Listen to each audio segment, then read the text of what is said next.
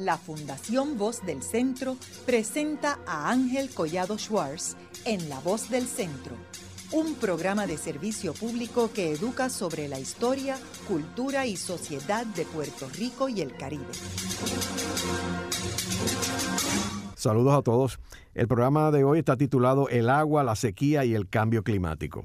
Y hoy tenemos como nuestro invitado al doctor Jorge Bausá, director científico del programa del estuario de la Bahía de San Juan, que está adscrito a la EPA. Eh, Jorge, eh, en Puerto Rico se habla mucho del agua, muchas personas se refieren al alto costo del agua, no se da cuenta por qué tiene un alto costo el agua. Eh, y la, el, aquí la gente se olvida que el ser humano no podría subsistir sin el agua.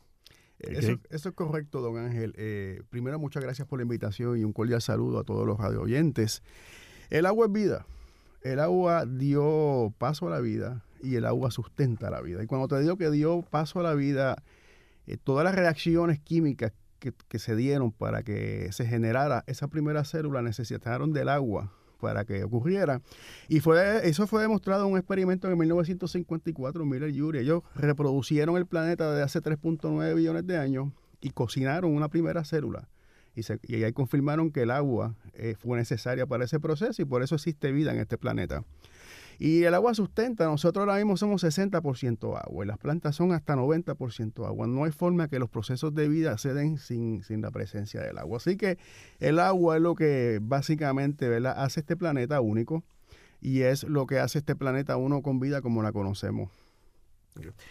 Y el caso de Puerto Rico, eh, en Puerto Rico se habla que, que hay unos, unos este, recursos eh, inmensos subterráneos de agua que, particularmente la zona del Carso, y que supuestamente ha sido uno de los elementos por los cuales las farmacéuticas se establecieron en Puerto Rico, aparte del asunto de los impuestos.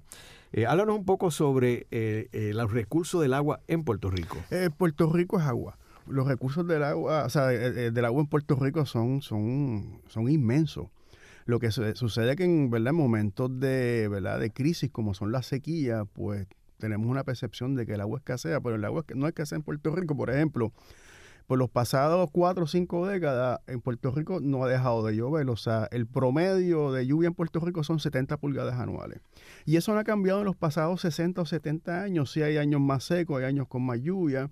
Pero la lluvia se ha mantenido, ¿verdad? Lo que llaman rolling average, se ha mantenido en 70 pulgadas de agua al año. O sea que el agua nos está llegando y no ha cambiado significativamente. Este, básicamente a los acuíferos también reciben, ¿verdad? Y, son una fuente de agua sustancial. Hay algunos problemas con explícale, Explícale a nuestros radioescuchas qué es un acuífero. Ok, el acuífero es el agua que se acumula bajo tierra, el agua subterránea. Y existen dos tipos de, ¿verdad? de acuíferos. Uno es lo que le llaman los manantiales, que es cuando el agua aflora a la superficie y uno lo ve. Y están los acuíferos artesianos, que el agua se encuentra sellada, ¿verdad? Está confinada. Que ese es el tipo de acuífero que le gusta mucho a la farmacéutica, porque el agua al estar confinada está a presión y entonces es más fácil, ¿verdad? Eh, bombearla. Eh, y tenemos dos grandes provincias, ¿verdad? Dos grandes reservas de agua, lo que llaman la provincia del norte, los acuíferos del norte, y tenemos lo que llaman también los acuíferos eh, del sur. Por ejemplo, la Autoridad de Acueducto y Alcantarillado extrae aproximadamente 150 millones de galones diarios para uso de agua potable. O sea que aproximadamente puede aportar como un 15% del agua eh, que se necesita, ¿verdad? Ya sea para uso doméstico, agrícola, eh, industrial. El resto, ¿verdad? Que son aproximadamente 500 millones de galones diarios, son los que vienen de los embalses que son 32 embalses principales. De tal manera que los acuíferos... Sí los embalses. Muy bien, los embalses aquí en Puerto Rico no existen lagos naturales. Aquí lo que se hicieron fue represa, se interrumpe lo que llaman el flujo del río y ahí el agua se acumula, se convierte en un embalse y entonces eso es lo que es la fuente de agua cruda para ser procesada habla con agua potable. En Puerto Rico existen 32. Los principales es el de Carraízo, que eh, va por el río Grande de Loíza, y el de La Plata, ¿verdad? Lo que llaman la planta Enrique Ortega. Esos dos son los principales, le suplen básicamente el 70% de la necesidad de agua a la zona metropolitana. Y los demás, pues, de esa misma manera están distribuidos. Por eso es la fuente principal de agua, de agua potable en, Puerto Rico. Eh, la situación con los embalses, yo creo que hemos escuchado algo en la prensa, el embalse necesita mantenimiento, ellos se van sedimentando Y eso es uno de los problemas cuando vienen las sequías climáticas que acrecentan el problema. Porque, por ejemplo, si vamos a, a desde que se hizo en el 54, el 40% está sedimentado. Y entonces en vez de tener, ¿verdad? Vamos a decir ese dron de 50 galones, ¿verdad? Y que con capacidad para tener agua de 50 galones, puedes contar nada más con 30 galones. y eso es parte del problema. ¿Y cómo resuelves ese problema? Ese problema con unos dragados de mantenimiento en áreas críticas. ¿Y por qué no se hace? Son costosos, pero también hay que hacer un manejo de cuenca. O sea, los sedimentos llegan a estos lagos porque muchas veces está deforestada la cuenca, ¿no? Y cuando viene el agua de lluvia de escorrentía, arrastra sedimentos. O sea que es un proceso de mantenimiento y un proceso, proceso también de manejo de cuenca, ¿verdad? Si las cuencas están reforestadas, que tienen su capa vegetal, pues van a filtrar estos, estos sedimentos. Hay otros expertos, ¿verdad? Como Greg Morris, que dicen que la, clave es hacer embalse fuera de las cuencas de los ríos. O sea, eh, y que eh, básicamente se nutran del agua que va llegando, va canalizándose. Este, pero la realidad es que en Puerto Rico, ¿verdad? Si nosotros queremos corregir el problema de agua potable, tendremos que, tenemos que tener un, programa de, dragado eh, de nuestros embalses. Otro problema es que el 50% del agua se pierde. O sea, se invierte procesando el agua, potabilizando el agua y el 50% se pierde en el almacenaje y la distribución. Eso es otro, otro grave problema. Y no por nosotros también como, como ciudadanos debemos de crear conciencia de cómo consumir el agua. Ahora, explícanos por qué surge la sequía este, que afecta a, los ciudadanos. Bueno, la sequía es un, es un, fenómeno climático. No lo han logrado atar necesariamente al fenómeno del niño, cambio climático. Aquí la más grande, la primera fue en el 67, la segunda fue en el 94 y la más reciente en el 2015. No hay una causa exacta, pero sí eh, hay un, por ejemplo, tenemos el, el monitor de, de sequía de los Estados Unidos y hay un comité ejecutivo también de sequía que viene monitoreando esto. Pues, don Ángel, ¿qué sucede? Eh, cuando ¿verdad? se empiezan a hacer observaciones de campo, ¿verdad? tienen unas estaciones que le llaman pluviómetro y ellos van sacando y haciendo unos cálculos cuando se acerca una sequía. Pero vamos a decir, sequía de 2015 llegó. El problema de la sequía obviamente deja de, ¿verdad? de llover, la evaporación más que la precipitación el consumo ¿verdad? continúa igual y entonces los, abastecimientos de agua disminuyen, ¿verdad? Los, los, embalses, ¿verdad? Como el agua se está evaporando más rápido de lo que llega por lluvia, pues hay una escasez en la, en la, en la oferta de agua. Pero el, es un problema que se puede manejar si nosotros utilizamos técnicas adecuadas y si nos preparamos a tiempo. ¿Cómo nos podemos preparar a tiempo de la sequía? Pues mira, vamos a corregir ese 50% del agua que se pierde. Vamos a bajarlo por lo menos un 30%, buscar esos tubos rotos. ¿Cómo se puede hacer? Vamos a darle mantenimiento a los embalses para que tengan más capacidad para, para mantener el agua. ¿Qué otra cosa se puede hacer nosotros como ciudadanos? Hay métodos para tú reducir el consumo de agua en tu casa. Hay sistemas que tú le pones a la pluma, que rinde más el agua que sale. Los tanques, ¿verdad? Holding tank de los inodoros, que son 5 galones cada vez que flochea también puede este, reducir ese volumen, que hay unos kits para eso. Y también, ¿verdad? Eh, eh, también se recomienda que vamos a tener cisterna, vamos a cosechar también el agua de lluvia, lo que llaman rain harvesting. Yo te diría que la sequía no es algo que podamos evitar, pero sí podemos prepararnos y adaptarnos para cuando ocurran estos fenómenos, ¿verdad? No sufrir la escasez de agua. A mí lo que me parece este, increíble es que, por ejemplo, países como Israel, que yo conozco bastante bien, eh, pues eh, están en un desierto eh, y ellos tienen agua y ellos utilizan el agua y ellos rehusan el agua. y entonces ellos tienen, de hecho, han logrado en el, desierto cultivar frutas y vegetales que no solamente se han convertido en autosuficientes alimentariamente, sino que pueden exportar frutas y vegetales. Entonces Puerto Rico, en un, lugar, en el trópico, pues con sequía, no, no, hace, no hace sentido. Eh, estoy de acuerdo. Eh, por eso yo entiendo, ¿vale? estoy convencido que el problema de, la sequía es un problema de, eh, de, manejo. Es más, mira, te voy a dar un ejemplo. El, nada más el río Grande de Loíza y el río de la Plata, ¿verdad? El cálculo de la cantidad de agua que, pueden proveer, ¿verdad? Lo que llaman la escorrentía, el abasto de agua, se mide en unas unidades que le llaman acres pie. ¿verdad? El acre es la cantidad, ¿verdad? El área, si tú vas a desparramar esa agua, qué área va a cubrir esa área, una profundidad de un pie. Es una unidad de volumen. Entre más alta, mejor. Esos dos ríos nada más proveen aproximadamente 780 mil acres pie al año de agua. Son un montón de agua. Y 780 mil acres pie. Y toda el agua que saca acueducto de todos sus 32 embalses son aproximadamente 600 mil acres pie. O sea que en esos dos ríos nada más, tú tienes mucha más agua de la que Puerto Rico consume en dos ríos nada más. Porque entonces tienen que haber interrupciones programadas. O sea, el, agua eh, la tenemos en abundancia. Es, una situación de manejo. Pero retomando el ejemplo de Israel, también nosotros tenemos un recurso de agua, que es el océano, el mar que nos rodea, que también puede ser una fuente de agua potable con la tecnología adecuada. Y aquí que entra ¿verdad? lo que son las plantas desalinizadoras. Son muy eficientes. Aquí hay una planta que la tiene, me parece que Ecoeléctrica tiene una planta desalinizadora, ¿verdad? Para procesar algo de agua. Y ha habido algunas iniciativas es, una opción. lo que sucede es que la planta desalinizadora consume mucha energía eh, que tienes que invertirle. Este, y tienes que tenerla cerca de la costa. O sea, la inversión de mantenimiento y de la operación puede ser alta. Además que la distribución tienes que bombearlo a tierras altas, pero lo puedes hacer. La cuestión energética se puede manejar con la energía solar.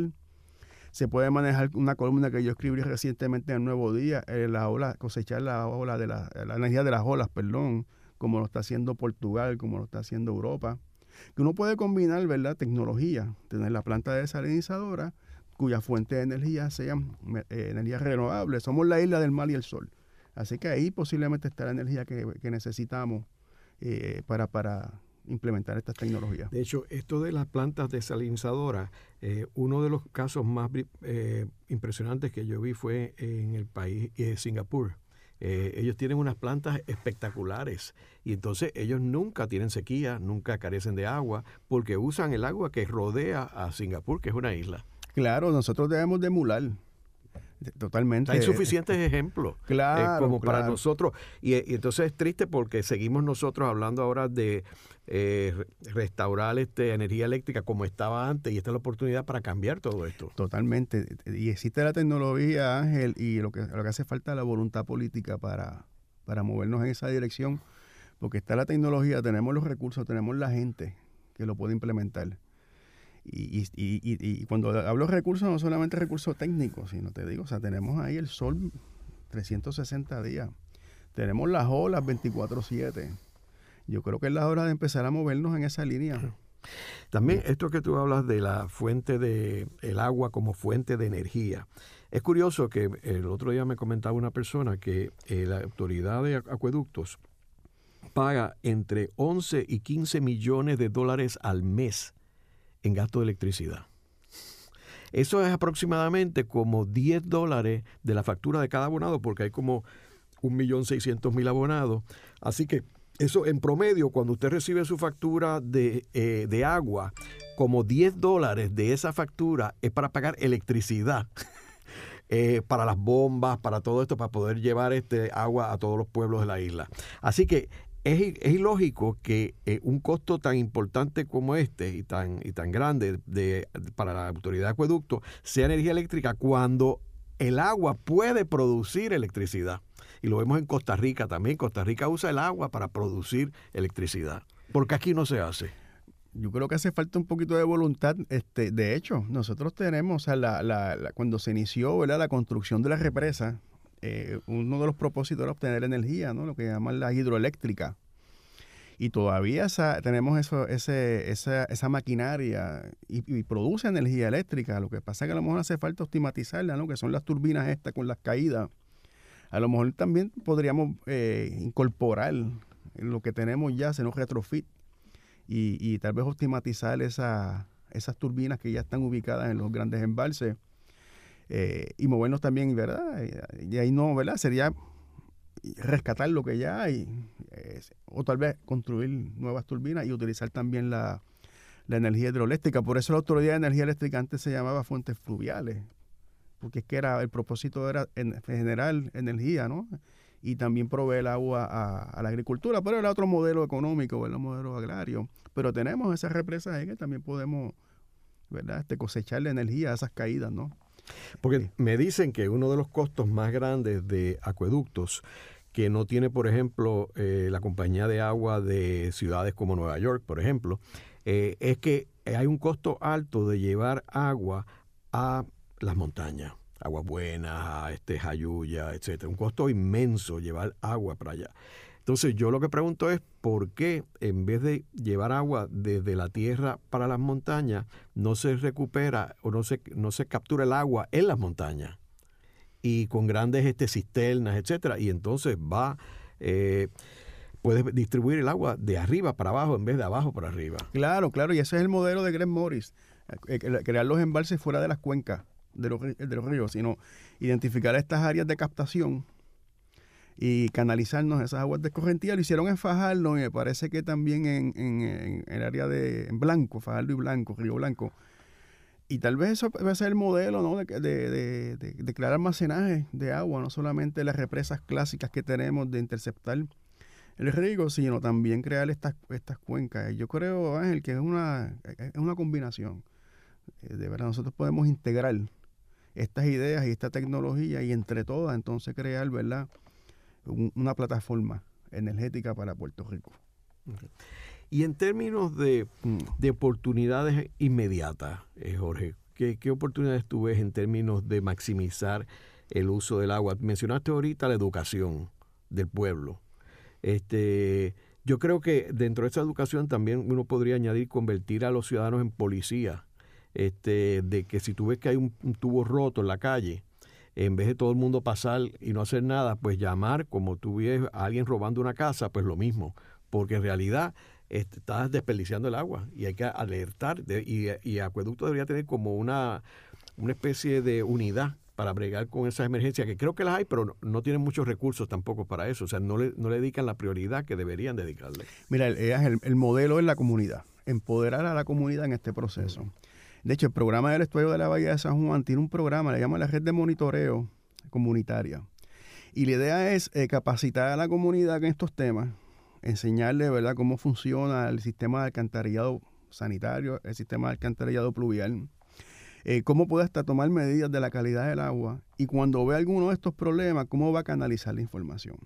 Yo estoy convencido que la clave es empoderar la comunidad, capacitar la comunidad, porque esos son los ojos que están ahí.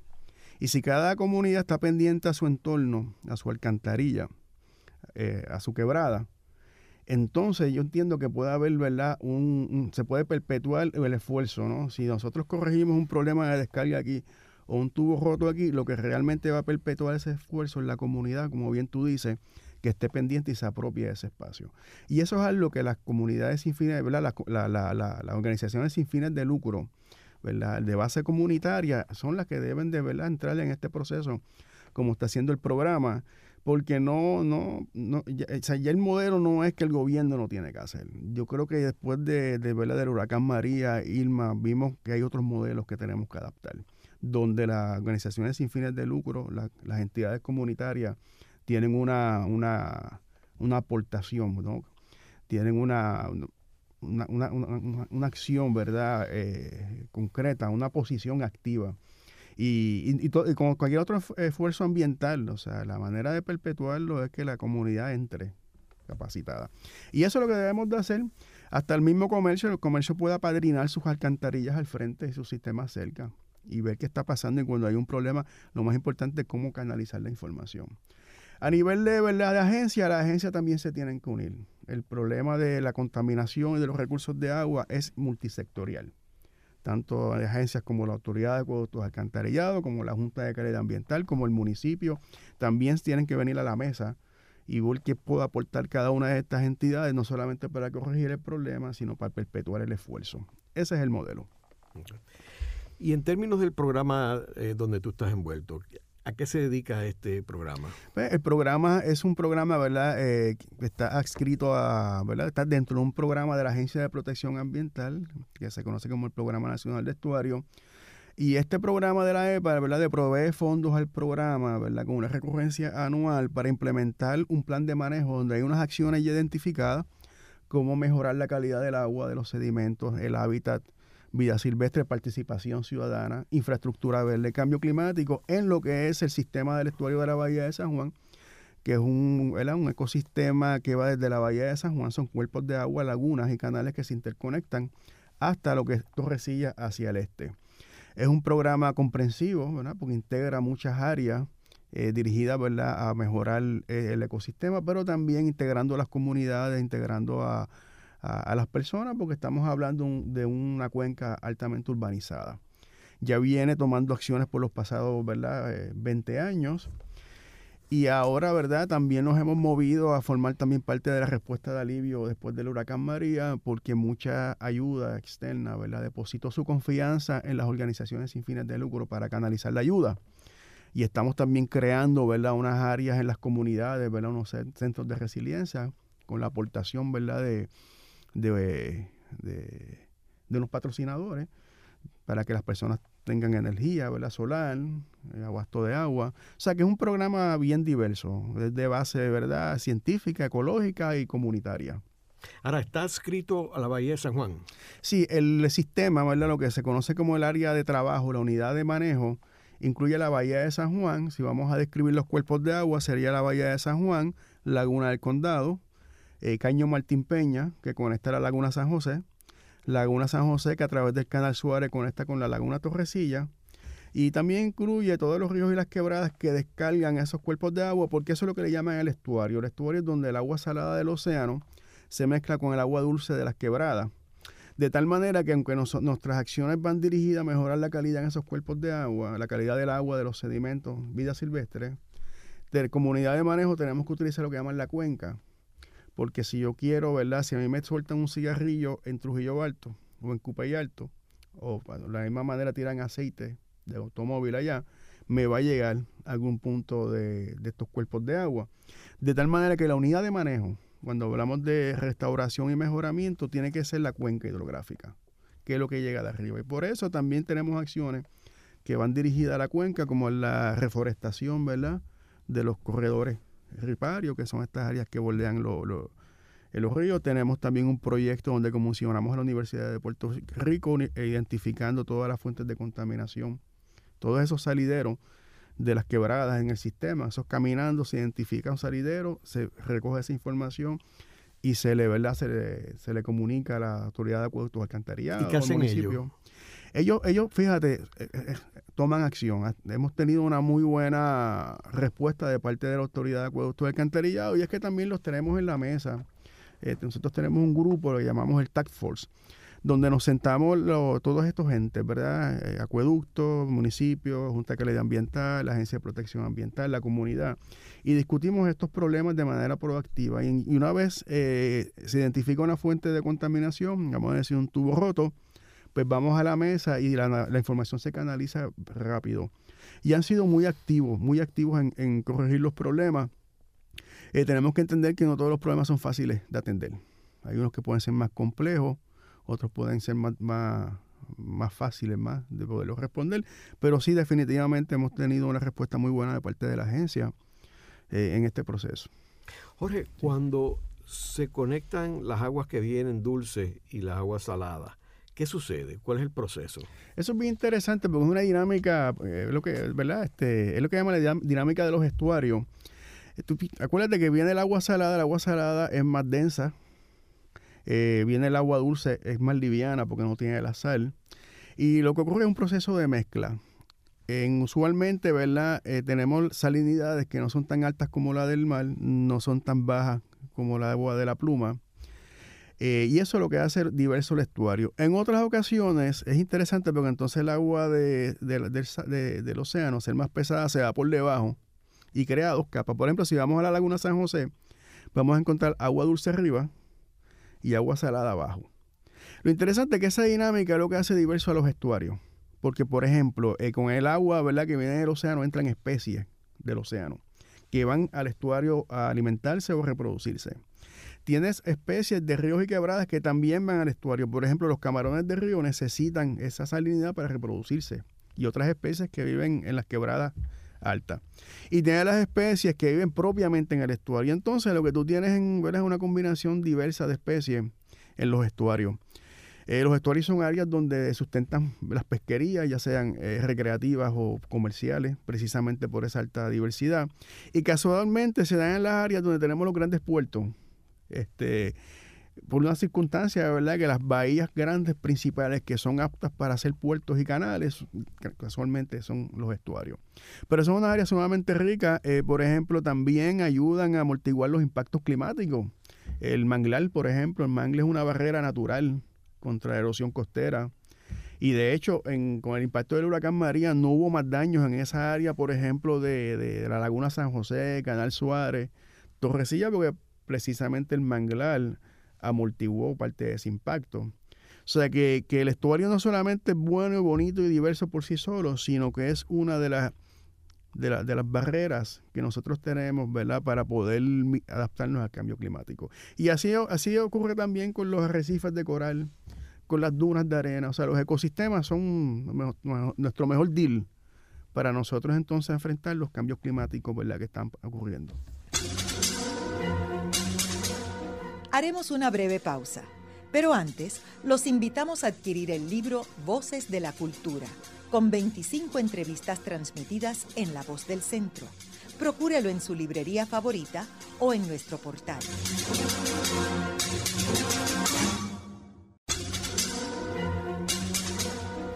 Continuamos con la parte final de La Voz del Centro con Ángel Collado Schwartz.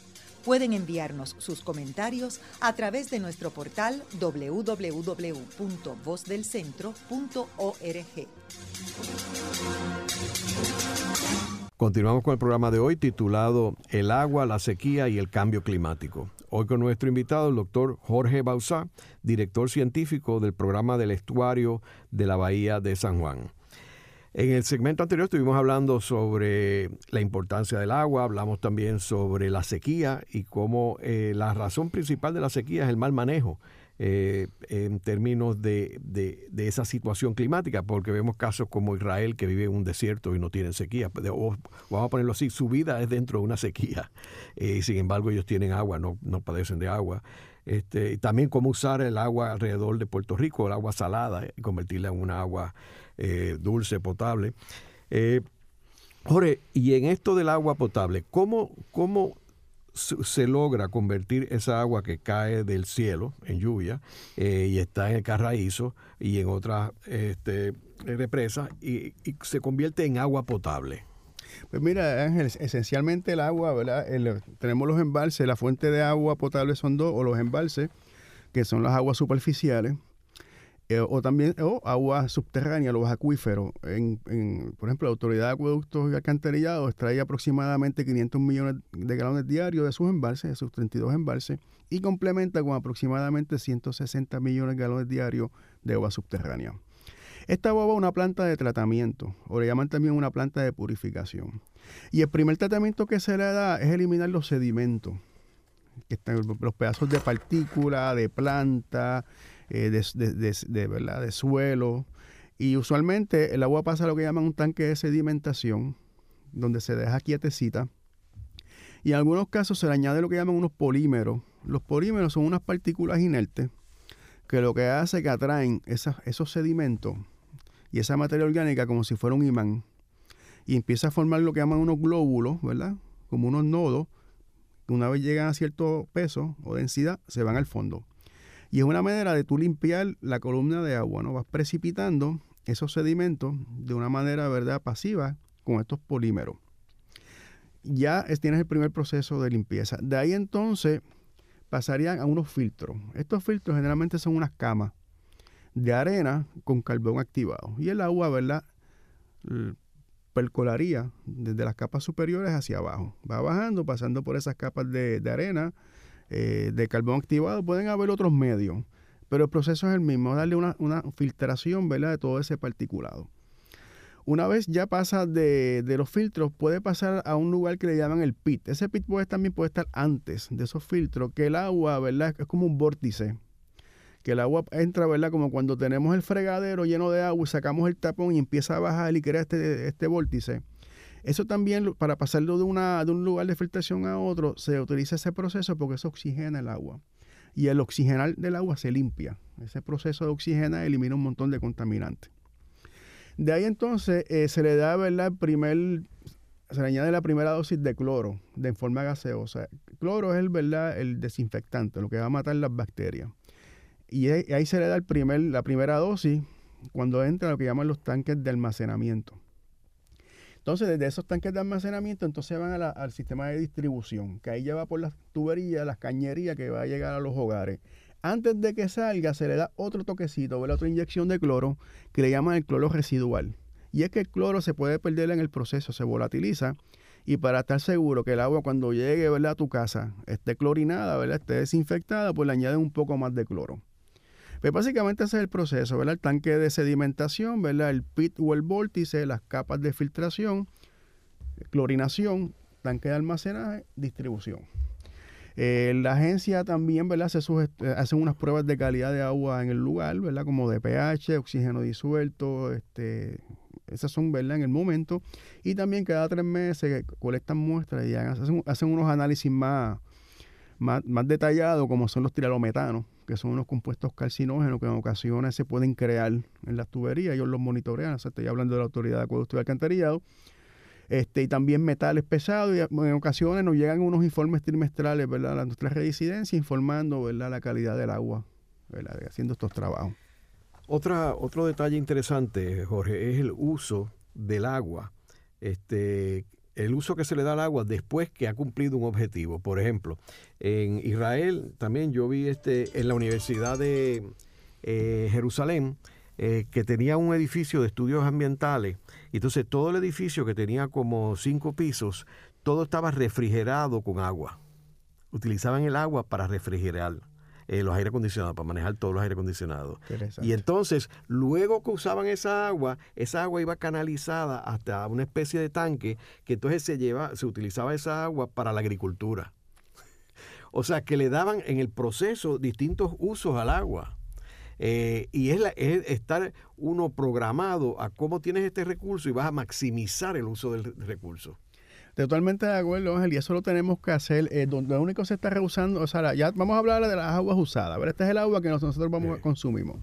Ok, ya utilizamos el agua, aproximadamente nosotros utilizamos 80 galones diarios, ya sea para bañarnos, consumir, ¿verdad? Este consumo, eh, la cocina, son como 80 galones diarios que van por la alcantarilla, o sea, por, por la tubería de la alcantarilla, sanitaria, si estamos conectados, ¿verdad?, ahora al sistema sanitario, a una planta de tratamiento. Las plantas de tratamiento usualmente están cerca de la costa o cerca de un río y una quebrada.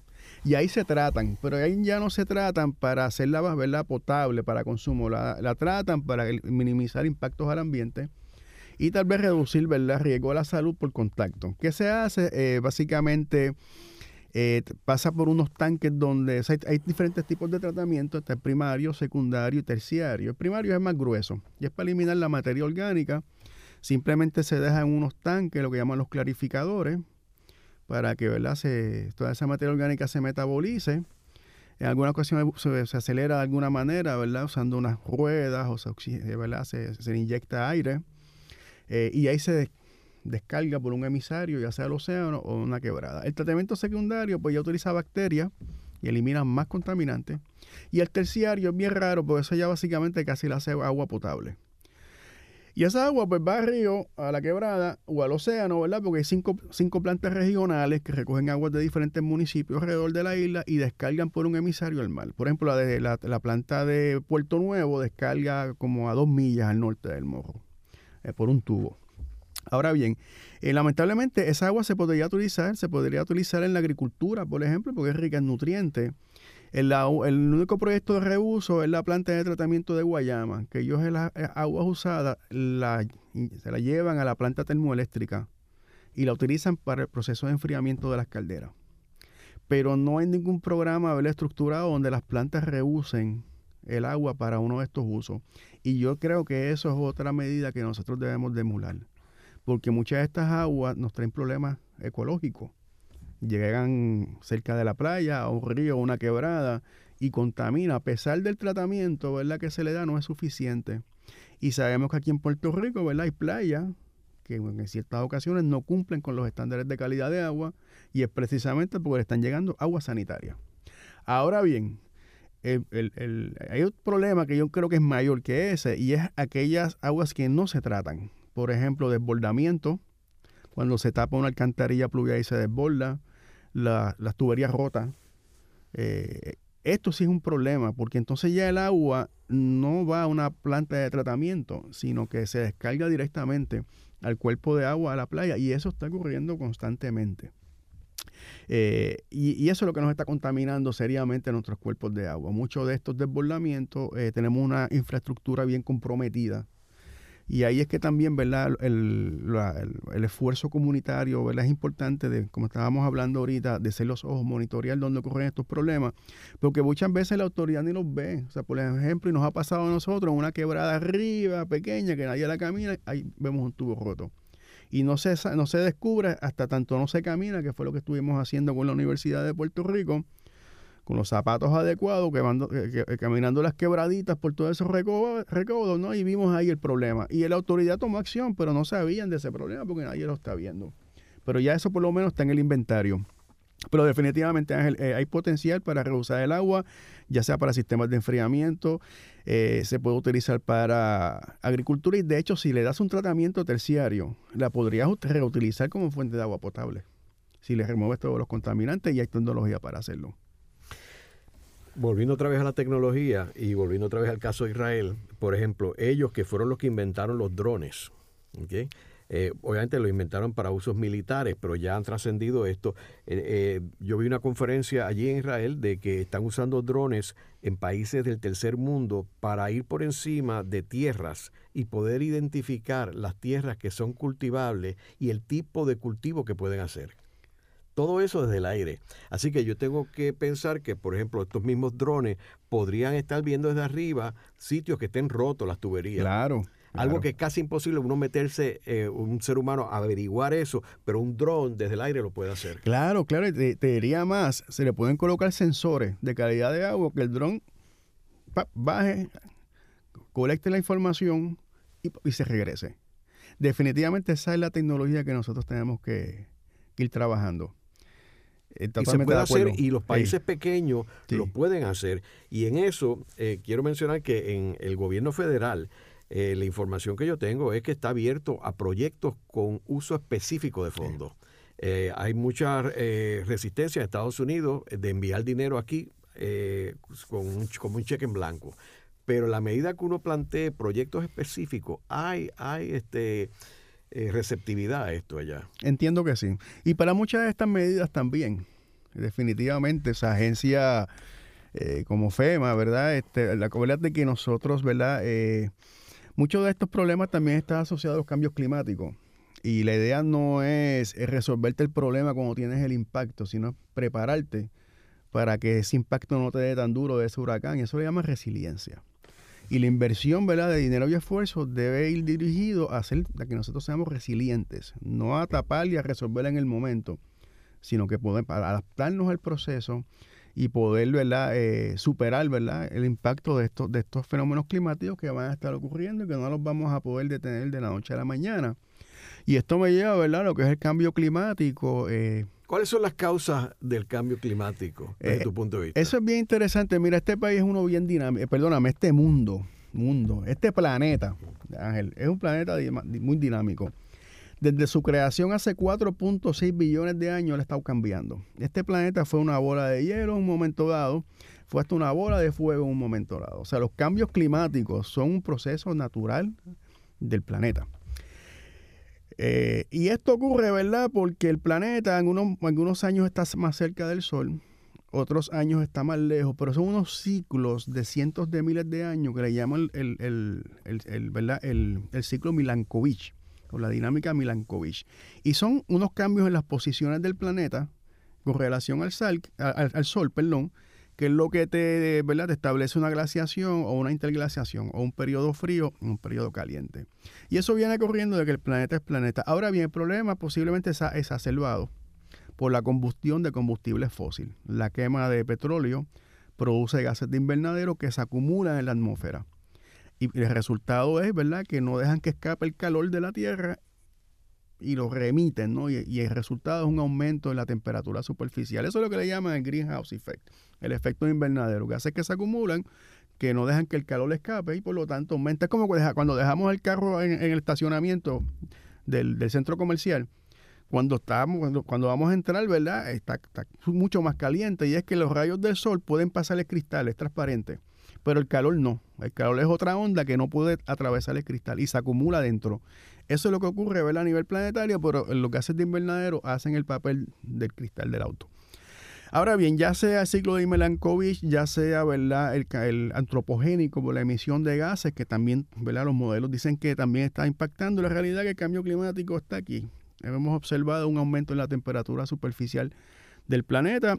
En el caso de Puerto Rico, ha aumentado la temperatura aproximadamente 1.7 grados Fahrenheit, eh, desde, vamos a decir, desde, desde hace cinco décadas para acá y eso es un hecho. O sea, se, está, se ha, documentado el ascenso de la temperatura en Puerto Rico y en otras áreas. Y estamos viendo parte de ese, de ese impacto. Por ejemplo, cambios en los patrones del clima.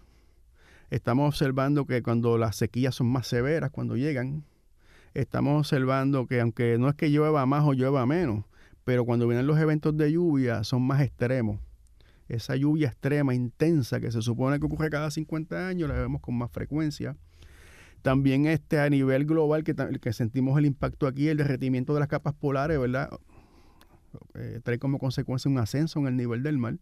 Y en Puerto Rico lo veremos documentando aproximadamente 2 milímetros al año. Eso es como dos cabecitas de alfiler. Pero cuando viene una tormenta, una marejada, se traduce en inundación costera. Porque ya entonces el nivel está más alto y eso erosiona la costa. Eso mete agua salada en los pozos, en los acuíferos del sur, intrusión salina. O sea, tenemos un sinnúmero de impactos ocurriendo. Ahora bien, eso no lo vamos a controlar, eso, es, está ahí y las proyecciones que va, eso va a seguir ocurriendo, ocurriendo. Pero nosotros como especie, entonces sí podemos tomar unas medidas para adaptarnos a esos cambios climáticos. Tenemos que pensar diferente, tenemos que construir diferente, tenemos que consumir diferente. En términos energéticos no podemos depender tanto del combustible fósil. Vamos a utilizar sistemas de energía renovable. Eh, no, vamos a evitar esas construcciones cerca de la orilla. O sea, aquí hay un, ¿verdad? un interés, ¿verdad?, que, tú, de construir prácticamente en la playa. Sabemos que eso, esas estructuras van a estar en peligro bajo estos escenarios. No podemos hacer eso. Vamos a hacer eh, edificios, ¿verdad?, verdes. O sea, vamos a imitar la naturaleza, lo que llama infraestructura verde, imitar los servicios de la naturaleza. Por ejemplo, si sembramos árboles cerca de las edificaciones, pues nos vamos a ahorrar el consumo por la utilización de aires acondicionados. Y si las temperaturas van a aumentar, vamos a tener que usar más aire acondicionado, pues mira, tenemos que buscar la manera, ¿verdad?, de reducir ese consumo energético. Eh, y son detallitos, yo estamos ahora mismo en, ¿verdad?, que el discurso es, vamos nosotros a tomar acción, vamos a ser resilientes, porque el cambio está ahí, y, y, lo dijo Darwin, las especies, ¿verdad?, que se adaptan son las que sobreviven, y nosotros somos seres humanos, pero no dejamos de ser otra especie más en este planeta que tenemos que ver, utilizar nuestra tecnología, ¿verdad? Nuestra forma de actuar y de pensar para adaptarnos de manera técnica y cultural a lo que es el, cambio climático. El cambio climático no es nada para salir, para, para alarmarse. No es nada, ¿verdad?, que para deprimirse. Es simplemente que, estamos, vivimos un planeta que es dinámico y tenemos que nosotros tomar medidas, ¿verdad?, para nosotros adaptarnos a, ese proceso. Ahora, esto que tú mencionas, la de las costas, eh, es alarmante eh, lo, que, lo que se avecina. O sea, se está hablando de que áreas como Ocean Park, etcétera, estarán bajo agua. Cierto. Eh, y entonces, ¿cómo las personas siguen construyendo en estas zonas? lo mismo en las zonas inundables, que sabes que se inunda, entonces, ¿por qué tú sigues construyendo allí? La importancia de la zona del Carso, que yo he hecho programas aquí sobre la importancia de la zona del Carso, y el Estado no toma eh, una, una acción este, proactiva en esto, en lo más mínimo. Estamos de acuerdo y se sabe lo que hay que hacer, ¿no? O sea, si estamos hablando en las costas, eh, lo mejor es no construyamos ahí, pero bueno, allá hay edificaciones, pues entonces puedes hacer tres, una de tres cosas tal vez eh, utilizar la naturaleza para crear barreras verdes, como por ejemplo la siembra de mangle. Los arrecifes de coral son bien importantes porque son los que te disipan la energía de las olas. De hecho, me atrevo a decirte, Ángel, que la área de Ochampal, Isla Verde y Las Marías no sufrió mayores daños con el huracán María, gracias a esa barrera de arrecife que se ve afuera, que disipó la energía de esas olas. Si eso no llega a estar ahí, esas olas se hubieran metido mucho más adentro y el impacto hubiera sido mayor. Pues mira, vamos a seguir esa línea, imitar esa, esa naturaleza, ¿no? Vamos a fortalecer la naturaleza existente y si no, vamos a imitar esas estructuras. Eso puede ser una solución. Otra solución es construcción vertical, que también se ha propuesto en algunos lugares. Y la tercera, que es la más costosa y dolorosa, hay que retirarse. Esas edificaciones que están en riesgo, va a haber que, ¿verdad? Este, eh, desubicarlas y darle ese espacio al litoral, ¿verdad? Porque también es que hemos invadido el espacio del litoral y el litoral tiene una dinámica y hay que respetársela. En un pasado geológico el mar estaba en Corozal. Digo, eso no es que va a ocurrir, ¿verdad? Con el cambio climático, eso no es así. Pero para que tú veas la dinámica de, ¿verdad? Que uno tiene que respetar también esos espacios. Y yo creo que es una realidad que nos está tocando bien duro, especialmente para los, las personas que habitan cerca de la costa, porque ya lo, lo vivimos. Y si nos vamos a Rincón, por ejemplo, si nos vamos a Loíza, Parcela Suárez, eh, allí la, la, erosión costera está acelerada, porque esa erosión costera no está ¿verdad? homogénea. Hay lugares que se está acelerando más que, que otros lugares y el impacto se está viendo más por, por las construcciones, pero Rincón, esos edificios que no tenían ni cinco años de construidos se fueron eh, por el oleaje del huracán. O sea, yo creo que la naturaleza nos está dando una, ¿verdad? una señal de, lo que tenemos que hacer y tenemos, ¿verdad? No, no podemos dejarnos llevar por los grandes intereses, ni podemos construir pensando a corto plazo. Tenemos que pensar a largo plazo cómo esa edificación se va a proteger, cómo vamos a proteger vida y propiedad. Y esa es la manera que tenemos que pensar para ser resilientes. Y lo ves también en sitios como la misma Culebra, o sea, en la isla de Culebra, o sea, las playas que habían allí ya no, ya no están así ni remotamente, el agua está casi llegando este, eh, a la a, donde era la zona eh, arenal, toda fuera del agua, ahora está bajo agua. Wow, eso, eso es increíble. Pero fíjate, si tú te pones a ver esto desde un punto de vista de la dinámica planetaria, uno piensa que la playa está desapareciendo, pero la playa realmente está migrando, se está moviendo, que es lo que ha hecho siempre. Pero si nosotros, ¿verdad? Primero que estamos acostumbrados a un escenario y la estabilidad no es la norma, es la naturaleza, es la dinámica ella lo que está es migrando, se está moviendo, o sea, y, la playa en vez de estar aquí, ahora va a estar acá. El problema es que lo tenemos nosotros, que ya tenemos nuestra carretera ahí, nuestro espacio, ¿verdad?, ocupado. Este, y ahí es que entonces hay que, que, tomar medidas. Y eso se está observando también en otros lugares, a playas desapareciendo. Aquí hay un programa, el programa de playas, monitoreo de playas de Puerto Rico, que dirige la doctora Marisa Barreto del OPR y ellos vienen documentando erosión en, muchas playas en Puerto Rico. Hay otras que están creciendo, fíjate. Se está acumulando arena, pero la mayor parte de ellas está en un escenario de, erosión. ¿Qué podemos hacer en ese caso? Mira, hay que invertir dinero. Si tú no quieres que esa playa, ¿verdad?, eh, migre o cambie o la quieres mantener como estaba porque tienes un hotel aquí como es el de la Concha, pues tú puedes utilizar ingeniería de costa. En ese caso tú puedes eh, colocar eh, estructuras imitando los, estos arrecifes, ¿verdad? Unas unidades de arrecifes artificiales que disipan la energía y te acumulan la arena al otro lado. Tú puedes hacer lo que llaman nutrir la playa con arena en otro lugar, como están haciendo en Miami, pero esto cuesta millones de pesos. Este, y mantener ahí la playa invirtiendo energía. Se puede hacer, ¿verdad? Eh, y energía y recursos, este, pero es costoso. Es costoso. Eh, yo creo que en, algunos casos hay que dejar la naturaleza que siga su curso, en otros casos donde tenemos unas propiedades, una, una importancia de tomar medidas. El aeropuerto internacional de Muñoz Marín está como a dos pies de sobre el nivel del mar. O sea, eventualmente el nivel del mar va a alcanzar la pista. Pues ahí tienes que tomar eh, eh, ¿verdad? algunas medidas de ingeniería de costa, a ver cómo tú trabaja eso. O sea, esto evaluarlo caso por caso, pero es parte del proceso ¿no? de adaptación a, estos cambios climáticos. Jorge, ¿y qué otras organizaciones hay como la de ustedes que sean sin fines de lucro, que estén ayudando a todo este tema de la el, cambio climático y la cuestión de eh, energía, energía renovable?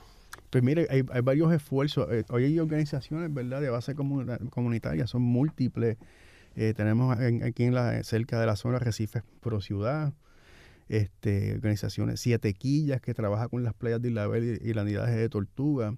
Pero también tenemos un esfuerzo ¿verdad? agencial bien interesante. Por ejemplo, el programa de manejo de zona costanera este, creó un grupo bajo el liderato de Ernesto Díaz, que se conoce como el, ¿verdad? el, PRCC, el, Comité eh, sobre Cambio Climático en Puerto Rico.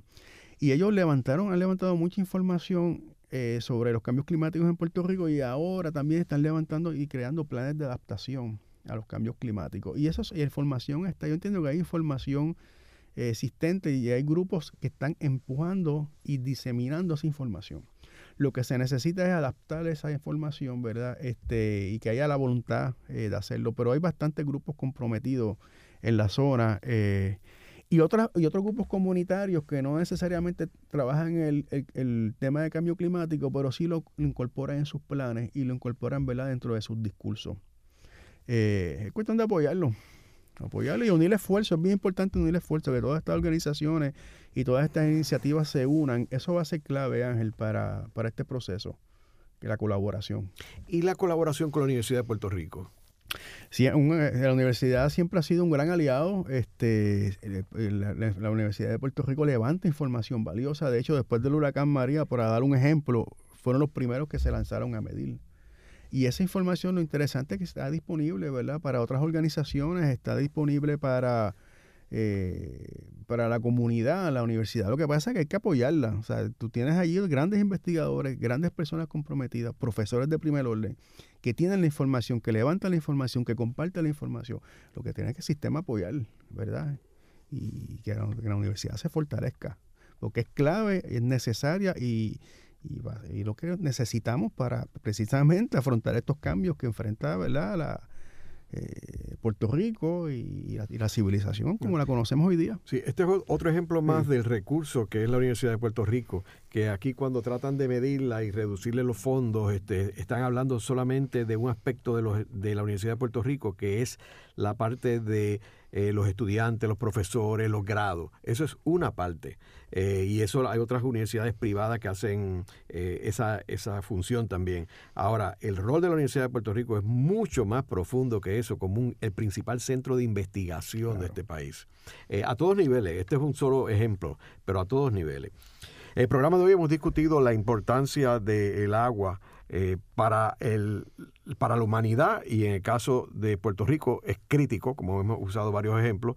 Eh, también el tema de la sequía que ha estado eh, en las noticias recientemente en Puerto Rico y vemos cómo la sequía es algo que se puede manejar bien. no hay razón para que Puerto Rico tenga que sufrir de una sequía cada X número de años. Y por último, hemos hablado, hemos hablado del eh, cambio climático y cómo no podemos evitarlo, sencillamente prepararnos eh, y buscar la forma de minimizar el daño al planeta. Muchas gracias, Jorge. Muchas gracias, Ángel. Esta ha sido una producción como servicio público de la Fundación Voz del Centro. Los invitamos a sintonizarnos la próxima semana a la misma hora. Y recuerden que pueden adquirir el libro Voces de la Cultura en su librería favorita o en nuestro portal.